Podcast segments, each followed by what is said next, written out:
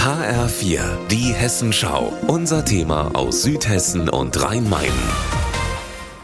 Mit Mike Markloff. Hallo. An was denken Sie, wenn Sie an Ölförderung denken? Sprudelnde Quellen? Große Pumpen, die irgendwo im Nirgendwo von Texas oder Saudi-Arabien stehen? Das alles gibt es nicht auf einem Feld bei Riedstadt in Südhessen. Aber Erdöl wird hier trotzdem gefördert und seit Montag wird hier ein bisschen mehr gebohrt.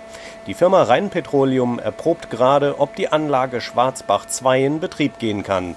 Die Aufsicht über die Probebohrung im hessischen Ried hat Geschäftsführer Peter Appel. Die Schichten, an denen wir interessiert sind, die enthalten das Öl in den porösen Zwischenräumen des Gesteins. Also Sie können sich das eigentlich wie einen Schwamm vorstellen. Wenn Sie den Schwamm vor sich haben und den ins Wasser tauchen, dann ist der Schwamm immer noch gleich groß, aber er enthält eben Wasser, die Flüssigkeit. Und so ist es mit dem Gestein auch. Eine Pumpe steht hier und sie befördert 100.000 Liter Öl in der Woche in die Tanks der Anlage.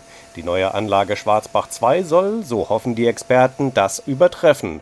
Aber sprudelnde Quellen wie in Texas, so könne man sich die Erdölförderung im hessischen Ried nicht vorstellen, sagt Appel. Wir müssen es schon mit mechanischer Hilfe von unten nach oben bringen. Es ist nicht so, dass die Mengen und die Porosität des Gesteins so groß sind, dass hier das Öl von alleine nach oben gedrückt wird. Das Erdöl aus der Nähe von Riedstadt sei von hoher Qualität, also mit niedrigem Schwefelgehalt und wenigen Nebenstoffen. Zum Verbrennen in Fahrzeugen sei es viel zu schade. Dafür werde es bei Kosmetika, in Arzneimitteln, in Textilien oder unzähligen Gegenständen des alltäglichen Lebens verwendet.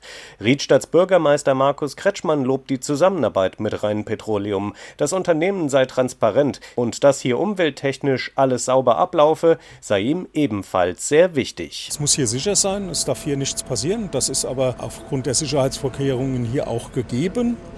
Und das Öl, was hier gefördert wird und was hier in Deutschland in die Verarbeitung gehen kann, das muss ich nicht von woanders beifahren, um es dann weiter zu verarbeiten, sondern die kurzen Wege, die dadurch entstehen, das ist, glaube ich, auch ein Umweltgedanke, den man nicht außer Acht lassen sollte. Auch wenn die Fördermengen aus Riedstadt nicht annähernd den Bedarf decken, der jährlich in Deutschland für die verarbeitende Industrie benötigt wird, rentabel ist das Ganze schon. Und deshalb weht an der Förderstelle Schwarzbach vielleicht doch ein Hauch von Klein Texas. Mike Markloff, Riedstadt.